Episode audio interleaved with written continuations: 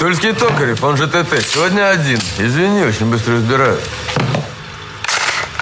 Винтовки Мосина, я думаю, вас не заинтересует. Слушай, откуда все это? Эхо войны. Новости в эфире. Владимир Путин открыл супермаркет российского оружия. Магазин не будет обслуживать страны с нетрадиционной натовской ориентацией. В российской глубинке найден мальчик, воспитанный телевизором.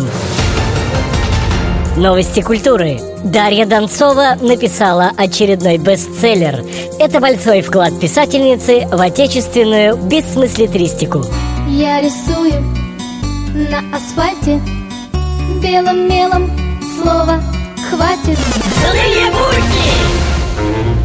А, господин полицейский, а, расскажите всем нашим радиослушателям, как раскрыть преступление. Ну, перво-наперво нужно определить, собственно говоря, кому выгодно.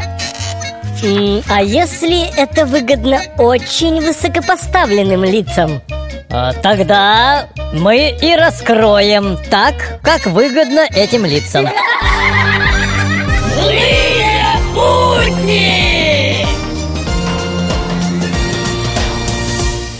Не, ну я, конечно, хочу жить в России, которую показывают в сериалах, например. Ну, как продавец обуви живет в двухъярусной квартире, а физрук катается на Гелендвагене. Да, я так хочу жить.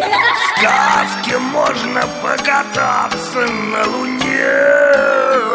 В эфире авторская аналитическая программа «Вот так вот». Вот так вот здравствуйте. Многие люди уверены, что достойны лучшей доли.